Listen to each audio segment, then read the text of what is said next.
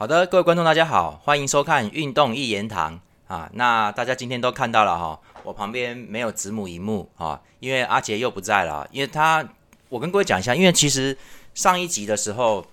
这个我们只能录一集，我们本来都是一次录两集的啊。那因为他阿杰还有工作，所以必须提早离开。好，那这个所以由由我来录下一集，所以现在他旁边一定是没有这个荧幕的。好，不好意思。那这个我们今天要讲到哪里？诶，二零零二年世界杯。二零零二年世界杯，哈，这个我们今天会讲快一点，会讲零二世界杯跟零六世界杯这两届一起哈。那为什么呢？因为我觉得零二世界杯没什么好讲的，因为大家都知道嘛，零二年世界杯简单来说就是一场悲剧，哈，它是一场大悲剧。大家都知道为什么？因为韩国啊，韩国把这件事情搞成了一个大悲剧啦。这个其实本来零二年世界杯。你如果看各个球队的实力阵容，你会觉得，哎，我觉得真的会是一场大战了。包含葡萄牙、费哥他们都算是黄金时代，还能打，还能够算最强战力的时期哦。本来应该是意大利也不错，好，西班牙也也可以哦，也蛮蛮不蛮不错的哦。可是其实那个时候就因为韩国的关系，很多国家都被集成了嘛，所以就弄得很糟糕。我们先来讲一下，听说哈，本来的状况是日本要申办零二年世界杯。但是韩国知道之后，因为他不想让日本抢先哈，因为他们两个国家是有世仇的，从是那个二次世界大战开始以后哈，就两个国家有有仇的，所以他们就强行介入。那个时候应该跟是不是一个叫郑梦准的正在担任韩国人正在担任 FIFA 的主席还是副主席吧？然后他们大概就有一些介入，最后变成两国合办了。本来是三国在争啊，变变最后变他们两国合办。那这个都还好啦，然后韩国在这个过程中就是一直都有有一些争取他们权益的事情，好，那动作其实蛮多的。然后最后最后的最后就是上了比赛场之后，大家都知道的一些裁判犯规尺度的一些拿捏，弄得很严重。好，那我们这边 就跳过不要讲好了哈，因为韩国还其实韩国最后还影影响了一件事，我们等下再讲。那我们来讲一下世界杯决赛哈，决赛的两个组合是巴西跟德国。首先呢。巴西这个国家，就是因为他九四年拿到世界杯冠军，然后九八年的时候呢，因为朗拿度抽筋的关系，我们上一集讲过，其实蛮可怜的。那那个队伍我蛮喜欢哈，那个巴西我蛮喜欢，结果没办法，就是没了。好，所以就变成了这个零二年重新再来的时候，这个时候呢，Rivaldo 跟 Ronaldo 还在，好，然后这个已经有，所以当时已经出现了在巴黎圣日耳曼踢球的小罗。当时的教练已经改成了斯科拉里，那斯科拉里蛮天才的哈，我们也叫他金哈克曼，因为他跟名演员金哈克曼很像。好，那这个 他就是对巴西做了一番改造哈，所以这个巴西其实也算不错。但是一般来说，大家认为说这个中后场好像没有那么没有那么霸道哦。可是后来当年没有人知道罗纳迪尼奥这个人是谁。在这个世界杯结束之后，罗纳迪尼奥就在全世界出名了。小罗是在这一届世界杯里面大红特红的。然后后来隔一年，他去巴萨，去巴塞隆纳了。那个时候才开始你们认识的那个小罗，就是罗罗纳迪尼奥跟这个罗纳多还有 Rivaldo，就是被称为这个三 R。这个三 R 传说就是零二年世界杯开始的啊。那这一届世界杯呢，他们的签运也非常的好，也可以说 FIFA 对他们不错。他们在小组里面就是一个蛮弱的小组哦。这个小组其实对他们来说是很轻松的，巴西、土耳其、哥斯达黎加跟中国哦。那中国当然就是大家都取分的嘛，因为当时太弱了。呃，哥斯达黎加也不是巴西的对手，土耳其一般一般本来认为不是巴西对手的啦。事实上他们在打的时候是二比一没有错哦。不过后来没有人想到土耳其是零二年世界杯的季军哦，相当强。不不过，原来 FIFA 的用意安排土耳其给他们，其实真的真的还好啦。所以巴西这一届就是蛮不错的啊，蛮蛮 OK 的。然后另外一边德国队呢，德国队的状况是，他在九零年拿到这个世界杯的冠军之后，后来就一直一路往下走。那本来就一直在想要使用这个旧的三驾马车，后来克林斯曼好像打到九八年吧，好。真的不行了，太老了啦！他们其实你看，又多打了八年，很久的。所以九八世界杯的时候，德国其实是输在体能已经不行了，很多人都老了，也没有新新意哈。可是这个时期呢，德国已经确定要举举办二零零六年世界杯了。那总不能说你主办国后来在世界零六年小组赛淘汰，还是十六强被干掉，很丢脸呐。所以他们就一定拼命要把这个事情做好的。那这个那这个时期，其实德国队是新老交替的，正要开始的时候。那很多的新的德国选手都还没有还没有出头的。当时德国教练是 Rudy Voller，Rudy Voller 其实就是九零年世界杯的时候跟金色轰炸机克林斯曼搭档的那两位。我之前有讲过，克林斯曼是射手，而 Rudy Voller 就是专门做一些脏事的，他专门在场上打人啊、扛人家啊、中锋型的，那很很会很会跟人家起冲突的啦。那这个硬汉呢，担任德国队之后，德国队当然就是硬汉呐，本来就够硬了嘛。所以这个德国队其实也算相当硬，但是就是没什么技术啊。那不过这有打出德国人的风格是真的啊。所以这届德国队其实，呃，我觉得不算强，但真的很不错。原因就是因为他们里面已经出了一位新人，叫做巴拉克。好，那巴拉克大家都知道啊，这个时期是巴拉克最强的时期啊。他刚刚带领这个勒沃库森在欧冠拿到第二名，输给皇马。好，那刚刚拿到第二名，而且是。他那一年变成三亚王，因为世界杯也是亚军啊，所以巴拉克，但是巴拉克能力非常强啊，这个是德国队应该到现在为止都很少，都都后来没有什么人能够比他这么刚猛的一个攻击中场，已经就是没有哦，所以巴巴拉克蛮德国的，我觉得是很有那个风格在。那所以这个这场世界杯里面呢，其实德国队的晋级也也不错哈，这这个一路上来哈就是很刚硬的，他们的小组也还可以啊，就是这个。爱尔兰、科麦隆跟沙地阿拉伯，大家都知道嘛？那比最有名的那一场就是德国队对沙地阿拉伯的八比零的比赛。有些人会说那是什么阴谋啦？好像沙地阿拉伯是不是放水啦？哈，我各位，我重看那场比赛就是最近，诶，我觉得可能是战术，但有据说赛前好像沙地阿拉伯有一些吵架了哈。那只是你看那比赛一上来。沙特阿拉伯就没有要防守，他们就是跟德国队拼进攻的，所以你也不能说他放水。我觉得是一个到底是要死守德国到到最后还是被打掉，还是你跟德国队拼命呢？所以沙特阿拉伯，我觉得现在这么多年再重看一次，我觉得他们蛮有种的。他们上来跟德国队拼硬的，啊，就是要全全面掩护那个假霸，哦，这个王这王牌假霸，但最后一分都没拿，蛮可惜的。呃，这个德国队的年轻前锋这个 Closer 也是这个这个地方出来的，也是在这一场比赛里面就。就有了他的名气了，因为他进了三球，很很棒哈。那所以德国队这个时期就是这两位，就是靠前面就是靠 Closer，中场就是靠巴拉克，主要是巴拉克，就这两个在在打。那我们先来讲这个巴西的晋级哈。我刚刚说巴西是小组第一晋级的，他被分在下半区哈。他先是二比零赢了已经蛮老的比利时，然后呢，他在这个八强战打赢了英格兰。那一场也是贝克汉啊、欧文啊，他们蛮精彩的哈。而且而且各位，这场比赛是英格兰先进球的，那场比赛蛮好看的，很拼呐。后来欧文其实是有受伤，还是一直拼到最后哈。那那大家都知道那一场比赛，小罗有一个非常精彩的定位球远射哈，而且有点飘忽，让英格兰门将 David Seaman 判断错误，然后被进球了。那很多人会说 Simon 老了很烂什么的，可是其实那球是小罗踢的太好，Simon 并没有错。那那个那个防守其实他是区前防守，他以为他要传中，那个距离感觉上不像射门，不太能吊门的。没想到小罗这样踢出去，还有突然的飘动下坠，好，这个没办法判断，所以 Simon 有点冤呐。后来 Simon 就被人家说他不行什么，其实 Simon 你可以看从后来的之前跟之后，英格兰其实没有比 Simon 更稳定的门将，他其实蛮好的。好，然后巴西就四强就再碰土耳其，那一场也蛮激烈的哈，就打的也是也是很很狠啊，因为土耳其跟他们拼了嘛，所以巴西打了土耳其两次，对，也是就一比零赢了。那我跟各位讲一下巴西的阵容哈，其实就是这个斯科拉里改以防守为主的足球。什么叫防守为主嘞？就是他打了三个中卫，这个中卫我们以决赛来看的话，就是 Lucio、Edmilson 跟这个 Roque Junior 啊，那然后呢？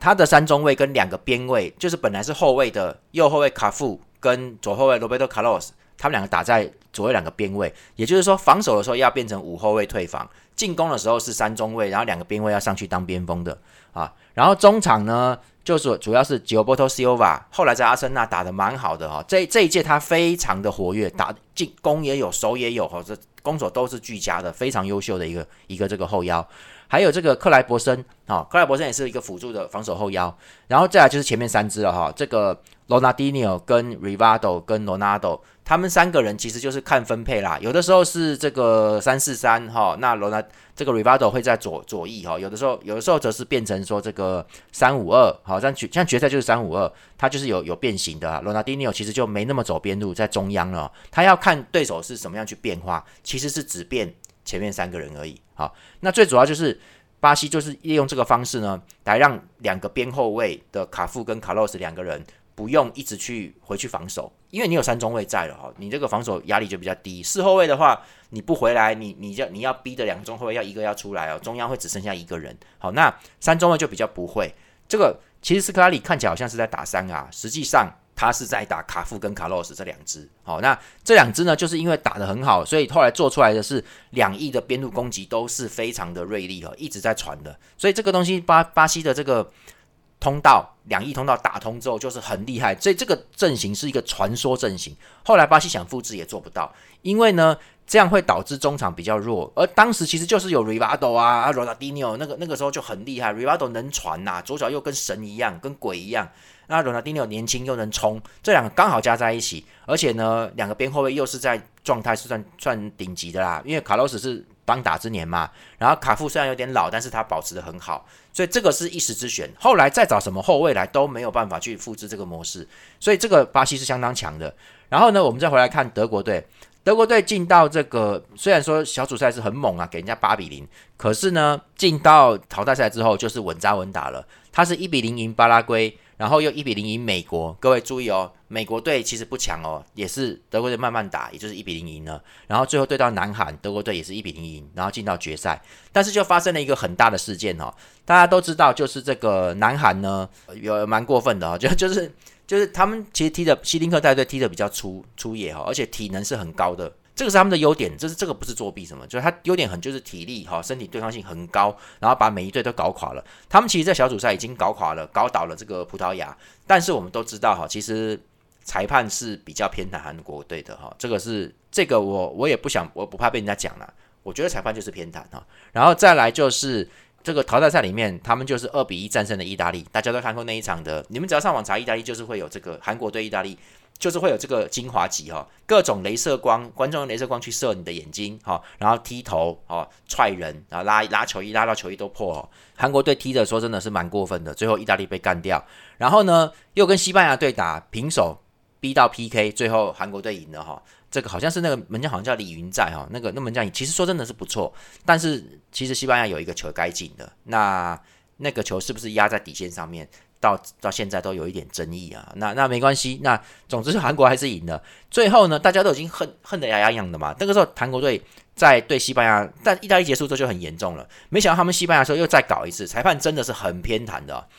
最后就是到德国队的时候，已经韩国队已经成为世界公敌了。就不过这几天的时间，韩国队就变成世界公敌。所以有些年轻人现在会不明白为什么，哎，你们怎么那么老人那么反韩？哎，其实跟当年很多事情都有关系。这个事情是蛮大的一个事情哦。其实这个事情一直都到，其实韩国队之前在很多比赛里面，大家都说什么小动作啦、小手段啦，好，那都是台湾在跟他们那个哦不爽哦。可是经过这个世界杯之后，就韩国队这个名声就是相相当不好，就是因为就是因为这个世界杯。然后在四强战对抗德国的时候，呃，德国队因为身体很刚硬，所以全场压制。好，可是呢，这个。也就发生了一件事情，韩国队最后跟他们拼命的时候，就让巴拉克因为因为有点生气了，被犯规弄到不不高兴了，他就他就犯规回去了，然后他就吃了黄牌，偏偏这张黄牌就是第二张了，所以巴拉克决赛禁赛，而这就是直接导致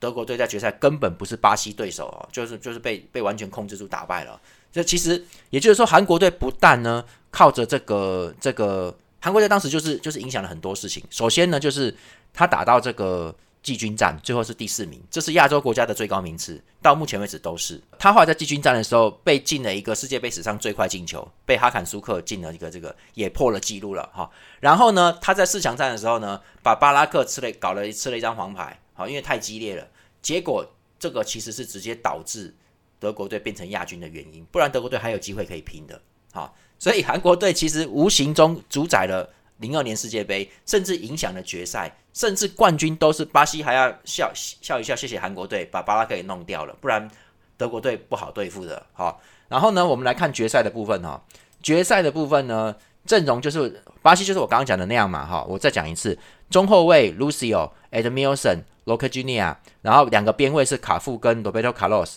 还有后腰是 Gilberto Silva 跟这个克莱伯森，然后前面三支是。罗纳迪尼奥、Rivado 跟罗纳多哈，那德国队呢？他是打三五二哈，他的这个中卫是 Matilda 啊，那个罗梅罗跟这个林林克，这三支中后卫，这三支中后卫蛮稳的啊，就是算是蛮稳定的。然后其实爆发力也都不还不错啦，我觉得。然后呢，左右两翼是这个波德跟弗林斯，后腰是杰雷米斯跟哈曼。哈，哈曼后来在利物浦嘛，大家都知道这个这个蛮蛮红的。哈曼其实也是蛮稳的一个后腰，老老实实的防守后腰。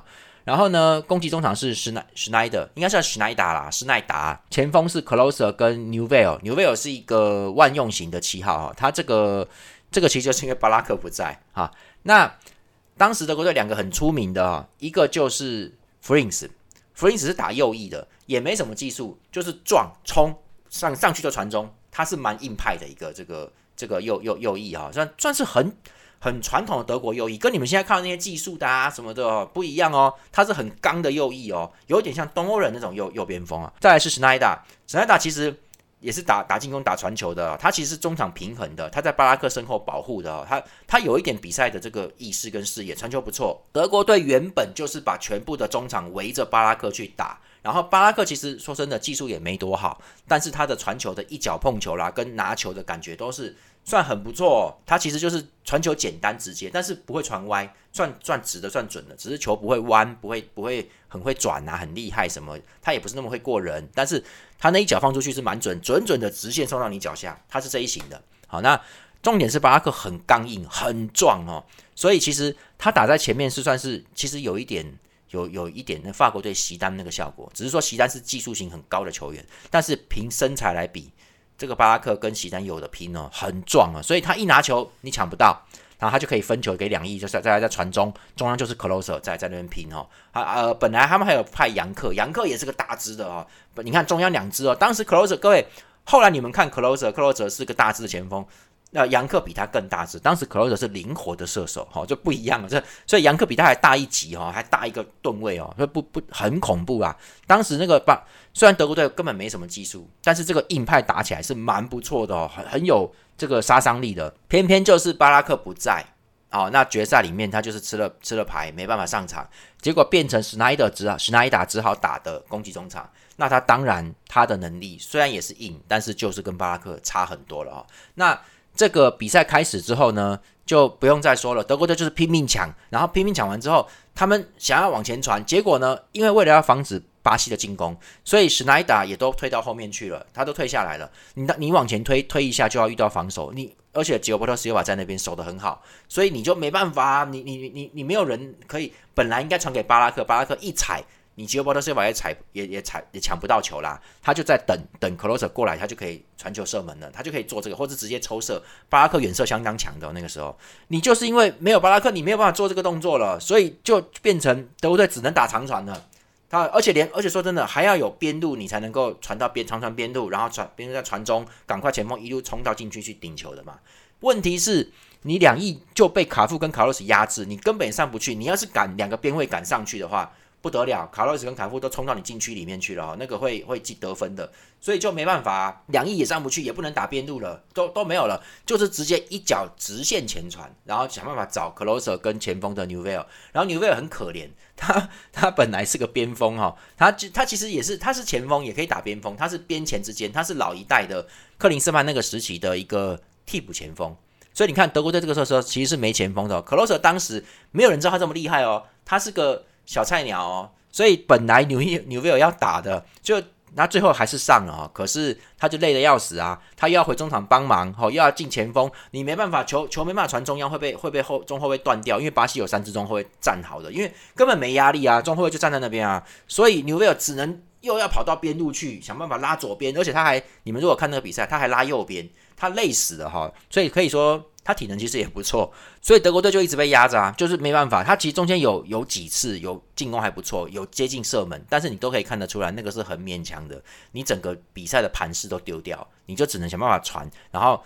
克罗泽他们如果拿到球扛一下，球一弹地，我还在禁区，我看能不能扫射。那确实有逮到一两次机会，但是没办法进哈，因为巴西这边算稳的，巴西慢慢打慢慢打，然后就就控制住，一直推上来推上来，最后罗大罗就在。六十七分钟跟七十九分钟进了两球，因为你这个两边僵持很久的情况底下，慢慢慢慢德国队就就没办法了，因为真的你就打不到前面去，巴西就慢慢他这个叫做波状攻势。后来连吉尔伯托西瓦都推上来了哈，后来连 Lucio 都推上来了。那各位 Lucio 就是一个一个傻大个。他这辈子的评价都算是傻大哥，但是这个他算特别傻，后来比较稳的啦，后来就稳定多了。这一这个时候，Lucio 很容易掉防守位置，所以说斯科拉里才要排三中位，因为你如果排两中位的话，Lucio 就会跑掉，跑到前面去，所以排三个哈，Edmilson 跟 Roque Junior 在后面蛮稳的，就让 Lucio 上前。也就是说呢，Lucio 在这场比赛里面大部分时间都是在后腰的哦。他甚至上上前去进攻了，所以其实后来就一个一个推上来嘛。九波都他的这个巴西这个右翼卢西欧就上来，九波多这把也推上来，就两支都进来了。所以德国队挡不住了，到最后没办法，到最后罗纳多进了一个很漂亮的球，外星人大罗嘛。那德国队落后落后之后也知道大势已去，唯有一拼了。他就他们就想要硬硬去跟对方干一次，可是。当然了，你上前进攻，你后面防守就丢嘛，就再丢第二次，七十九分钟，那两球其实说真的，我觉得德国队的防守都没有哈，说很大的失误，没有的。第二球也是一样，没有没有的，只是说大罗已经逮到了嘛，你就是稍微有，你看你稍微有一点想要往前进攻，想要想要赶快追一个分数，一点点而已，你都不能算失误哦。